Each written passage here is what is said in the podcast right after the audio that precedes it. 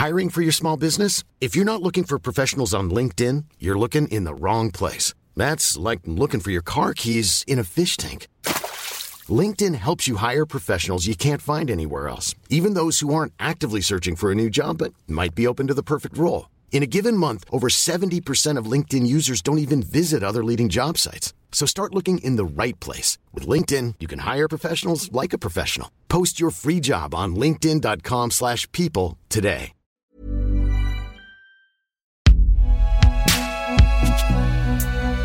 Binge Audio. Création, si belle. Mon parrain Black Panther, épisode 5. Nous sommes libérés le 23 mai 1980. J'ai 37 ans. Ça y est, on peut enfin reprendre une vie normale, sans avoir de problème avec le système judiciaire ou la police. C'est une chance. Le début d'une nouvelle vie. Tout ça est derrière nous. Parce que c'est dur de vivre clandestinement. Ce poids qui était sur nos épaules depuis tout ce temps a disparu. Maintenant, je pense à l'avenir. Une nouvelle vie peut-être, mais cette liberté retrouvée a un prix. Le gouvernement américain ne veut pas rendre leur passeport aux quatre de Fleury et maintient le mandat international à leur rencontre. George, Joyce, Melvin et Jean sont donc forcés de rester en France. Pas moyen de voyager ou de retourner aux États-Unis. De toute façon, aux États-Unis, ça ne changera jamais. Le système ne va jamais changer. Le racisme a été inscrit dans la Constitution. Dès le début, ils considèrent les Noirs comme les trois quarts d'un homme. Quand nous étions en prison en France, les flics aux États-Unis surveillaient nos familles, se rendaient chez nos parents, ouvraient nos courriers. Ils ont fait peur à nos familles. Moi, je sais bien que si les Américains me mettent la main dessus, je ne sortirai jamais de prison. Je tourne la page. Je commence une autre vie. C'est quand même plus tranquille quand je ne vois pas un flic à chaque fois que je regarde derrière moi. Je n'ai plus peur quand j'en vois un. Je suis en règle. Il n'y a pas à avoir peur. Ici, je suis américain avant d'être noir. On verra dans le futur. Il y aura peut-être une solution pour que je retourne aux États-Unis. On peut toujours garder espoir. Il faut toujours garder espoir.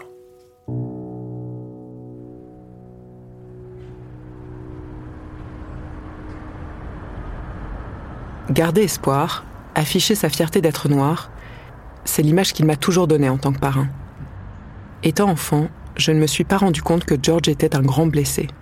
Aujourd'hui, il n'y a qu'Annie pour me raconter la partie la plus intime de son histoire. C'était un taiseux, mais enfin moi je l'ai vu, on a beaucoup beaucoup parlé, donc euh, je l'ai vu rire aux éclats et rire et, dire des grosses bêtises et me faire hurler de rire. Moi c'est pas difficile, mais et lui rire comme ça. Donc j'avais l'air d'une parfaite folle. Alors il était si tu veux, il était, c'est vrai que c'était quelqu'un de solide. Et, euh, moi, c'était mon mari, et, et puis je l'avais un petit peu pris sous mon aile. Donc on a, tu vois, c'était en même temps pour moi quelqu'un d'un petit peu fragile que que j'ai j'ai pris comme ça sous les bras et puis que j'ai j'ai mené jusqu'au bout, quoi. Tu vois? Alors c'est vrai que je pouvais compter sur lui de face, tu vois, toujours. Mais, en même temps, c'était moi, il, il savait qu'il pouvait se reposer sur moi, quoi. Je crois que il s'est accroché à moi puis qu'il m'a plus lâché. Hein. Bien des années plus tard, Annie devient propriétaire de son petit deux pièces situé pas loin du parc des Buttes-Chaumont à Paris. Je les ai toujours connus dans cet appartement. D'ailleurs, ça me fait un peu bizarre d'y retourner quand je vais interviewer Annie, parce que ça fait longtemps que je n'y avais pas mis les pieds. Elle me raconte qu'à ce moment-là, elle veut protéger George financièrement et elle lui propose qu'il se paxe. On demande euh, les papiers, alors le certificat de naissance en Amérique, on le fait traduire à Paris, euh, on fait tout ce qu'il faut, je, demande à la mairie du 20e euh, une, date, etc. Et il fallait quand même qu'il ait un papier supplémentaire à au consulat. Bien, bon, alors c'est moi qui prends rendez-vous. On dit non, non, mais même s'il n'a pas de passeport, il n'y a pas de souci, il peut venir. Il viendra un autre jour que les gens normaux, mais euh, on, le reçoit, etc. Il y va, on lui dit ah ben comment vous n'avez pas de passeport, ben qu'est-ce que vous avez fait? Alors qu'il savait très bien. Tu tapais son nom et tout, tout, tout sortait quoi. Hein. La date du Pax arrivait. J'ai téléphoné depuis nos vacances. J'ai dit à la dame du 20e non, non, on peut pas se marier. Ça, enfin, on peut pas avoir le Pax. Euh, on n'a pas le papier, mais je vous garde la date. J'ai dit non, non, mais on va pas l'avoir. Donc j'ai appelé Georges Paul Angevin et elle me disait mais c'est pas possible. Enfin, qu'est-ce que c'est que ça Et que c'était tant d'années après. Pour... Bon. Et en fait, Georges Paul Angevin a dû euh, les contacter. Elle était députée du 20e. Donc elle a dit je viens avec Monsieur Brown. Et là, ils, ils n'ont pas osé refaire leur petit cinéma, donc ils ont donné le fameux papier. Sauf que là, elle nous a dit, bah, c'est pas un ce que vous allez faire, parce que si vous changez d'avis, on recommence pas ce, cinéma, donc vous allez vous marier. Et je voudrais vous marier si c'était possible. Et c'est comme ça qu'elle nous a mariés marié dans le 20e, tu vois. Bien, donc, donc nous allons procéder au mariage de Monsieur George Brown, euh, retraité, né le 28 mars 1944 à Elisabeth, État du New Jersey, avec Madame Annie André Courtemanche. Donc, euh, on peut y aller, vous êtes toujours décidé. Monsieur George Brown, consentez-vous à prendre pour femme et légitime épouse Madame Annie André Courtemanche, ici présente? Oui. Madame Annie André Courtemanche, concernez-vous à prendre pour mari et légitime époux Monsieur George Brown, ici présent? Au nom de la loi, nous déclarons publiquement que Monsieur George Brown et Madame Annie André Courtemanche sont unis par les liens du mariage. Le jour du mariage, c'est bien simple. Euh, à la fin, euh, quand elle nous a eu mariés, qu'elle a dû faire son speech, ce qui était bien pour mes neveux, parce qu'elle replaçait, elle replaçait dans, dans l'histoire, tu vois, jusqu'à l'élection d'Obama, puisqu'on s'est mariés en 2010. Et alors après, ils se sont pris dans les bras et les deux pleuraient, les deux George, puisqu'ils s'appelaient George tous les deux. Et alors je disais, mais enfin c'est un jour heureux, qu'est-ce que vous avez à pleurer comme ça, tu vois, c'était rigolo. C'est vrai, il est facile d'imaginer l'émotion de George. 30 ans après son procès, celle qui a participé à sauver sa vie, aujourd'hui célèbre son union avec la femme qu'il aime. Pour moi, euh, c'est euh, justement c'est quelqu'un qui euh, avait vécu des choses difficiles. C'est quelqu'un dont j'ai vraiment gardé, avec qui j'ai gardé une, relation très, c'est bizarre à dire, hein, mais d'estime et puis une forme de confiance. Il donnait de temps en temps des nouvelles puisqu'il envoyait ses vœux, etc. Et puis il habitait le 20e. Les cartes de George et Annie. C'est vrai qu'ils n'ont jamais oublié un anniversaire. Pourtant, pendant mon adolescence de mon côté, je ne prends plus trop de nouvelles.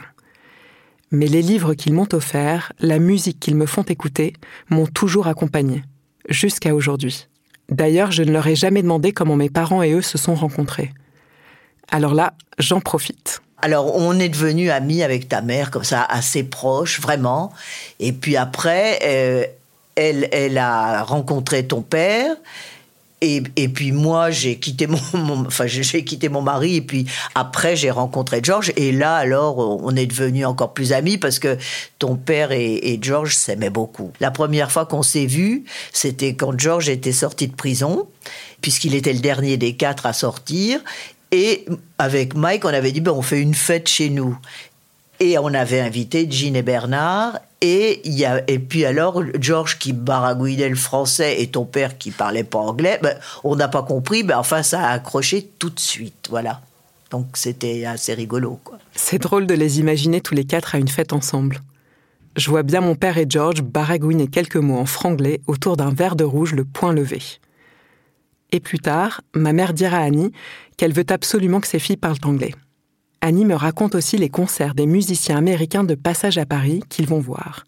Gil Scott Heron, Prince, Stevie Wonder, Bobby Womack, Public Enemy et James Brown. Un jour, on va à Bercy et on va voir James Brown et les gens qui faisaient la sécurité s'appelaient les Panthères Noires. Moi, je savais pas du tout comment on a, été. Euh, on a eu euh, des, des, billets gratuits. Enfin, on a été placés dans les, les VIP. Enfin, c'était assez rigolo. Et et puis, il y, a un des panthères noirs qui, lui, qui vient chercher George et qui dit il faut absolument que vous alliez saluer James Brown. Alors, nous voilà partis, ce qui n'est pas du tout évident, hein, euh, par derrière, dans les loges, etc. Il y avait des gens qui essayaient d'y aller, ça, c'était pas du tout possible. Et puis, on attendait, enfin bon, et, puis le, le, panthère noir en question de la sécurité dit oh, moi j'en ai marre, etc. Qu'est-ce que ça? Alors, il ouvre la porte de James Brown et il dit alors, George Brown, James Brown. À nous, George ne la racontait pas tellement son histoire. Et moi, je n'avais absolument pas conscience de ce qu'il avait pu endurer. Je faisais l'erreur de penser que parce qu'il avait survécu, tout ça était derrière lui. Par exemple, une des, conséquences de, de, l'attentat de stress contre George, tu pouvais pas le faire sortir un 31 décembre. Ça, c'était pas possible. Tu vois, c'était une des séquelles. On restait à la maison chacun se levait à tour de rôle et mettait un CD qu'il aimait, ou un, air qu'on aimait, et hop, on dansait. Et on faisait ça jusqu'à 3-4 heures du matin, tous les deux. Hein. Alors, il me disait, bon, remarque, c'est bien, parce que comme on, sait, on danse tous les au thème cavalière, et qu'en plus on, on, chante et, qu'on est à, la, maison, c'est cool, quoi, tu vois. Donc voilà, aussi, si, on a beaucoup, on a beaucoup milité ensemble, et on a beaucoup dansé et chanté ensemble. Euh, George faisait signer des pétitions, etc. Tout le quartier en avait ras parce que c'était pour tout le monde, hein, tu vois, Léonard Pelletier, l'Indien, enfin, plein, plein, comme ça. Et alors, tu vois, euh, encore une anecdote rigolote, quand Geronimo est venu avec Angela Davis pour un, pourquoi, euh, ils sont venus là. Ce soir-là, il était avec Geronimo. Il venait, on venait de montrer un, sur Arte un documentaire sur Geronimo Pratt. Il arrive chez nous et Georges lui dit bah viens, on monte dans la rue. Moi, je connais des cafés ils entrent et tous les, mecs faisaient. Ils venaient de le voir à la télé la veille. Ils avaient signé des pétitions. Et George disait Je vous ai embêté avec Géronimo Eh ben, le voilà. Le petit appartement d'Annie et George devient le lieu de rencontre habituel des panthères à Paris. Les panthères ont été euh, décimés, euh, abattus. Enfin, vraiment, il y, a eu, il y a eu une répression féroce contre les panthères noires et on en a dit beaucoup de mal. Ils avaient besoin de sécurité. Et on leur avait, enfin, on leur avait dit ben, Allez chez Annie et George. Et puis même si vous avez des détails pratiques, Annie est française, donc elle, elle va pouvoir vous, piloter, etc. et tout. Et donc tout le monde défilait les uns derrière les autres. Alors comme je te l'ai dit, notre appartement est minuscule, donc ils, ils allaient à l'hôtel à côté de chez nous, que nous appelons, que j'appelle toujours l'hôtel des Panthères. Et là aussi, j'imagine la tête des gens s'ils avaient. Enfin bon, passons. Et alors, après, ils venaient passer la journée avec George.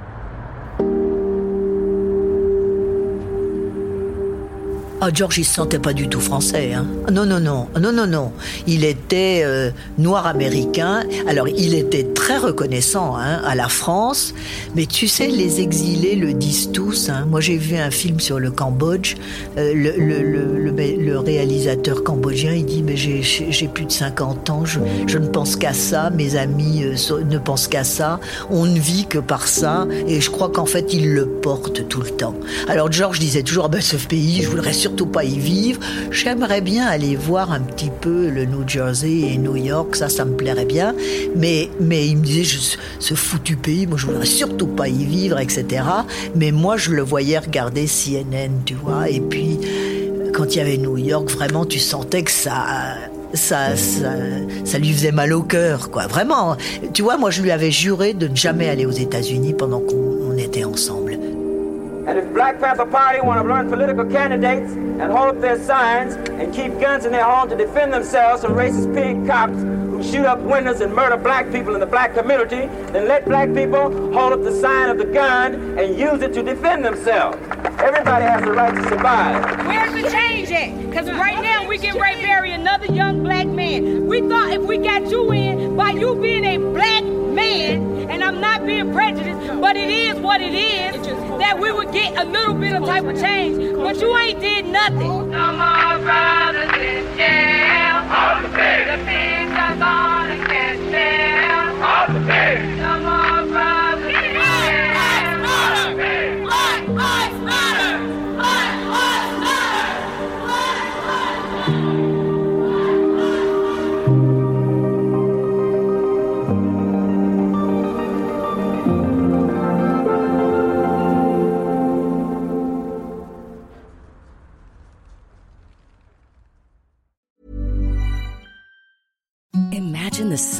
Sheets you've ever felt. Now imagine them getting even softer over time. That's what you'll feel with Bowl and Branch's organic cotton sheets. In a recent customer survey, 96% replied that Bowl and Branch sheets get softer with every wash. Start getting your best night's sleep in these sheets that get softer and softer for years to come. Try their sheets with a 30-night guarantee. Plus, get 15% off your first order at bowlandbranch.com. Code BUTTERY. Exclusions apply. See site for details.